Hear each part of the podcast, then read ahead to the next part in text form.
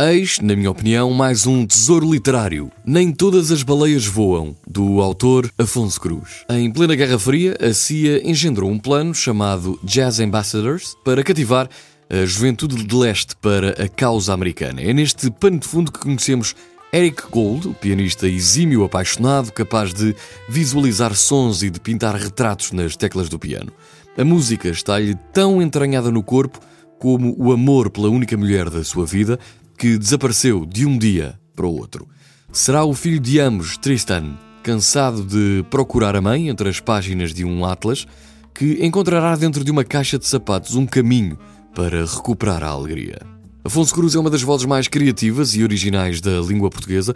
Os seus livros são sempre momentos únicos na vida de um leitor, para além de Palavras, há momentos. Este é o cenário perfeito para Afonso Cruz brincar com personagens. Uma intenção verdadeira e real de, da CIA de ganhar a Guerra Fria através da música jazz. É um livro calmo, mas que mexe profundamente com o leitor, torna o leitor irrequieto. Um livro que parece um mundo. Além de escritor, Afonso Cruz é também ilustrador, cineasta e músico. Nasceu em 1971 na Figueira da Foz. Já ganhou vários prémios e depois da leitura percebemos porquê.